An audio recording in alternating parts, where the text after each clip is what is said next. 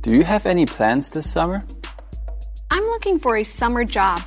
Summer job. What kind of job are you looking for? I'd like to work as a barista at a coffee shop. If I can't get a barista job, I'll probably work as a shop assistant in my aunt's flower shop. What about you? Barista. Shop assistant. I'm sending out resumes as well. I'd like to work as a cashier at a convenience store. Resume. Cashier. Convenience store. I hope we both get the jobs we want. All the best in job hunting. Job hunting. Thanks. All the best to you too.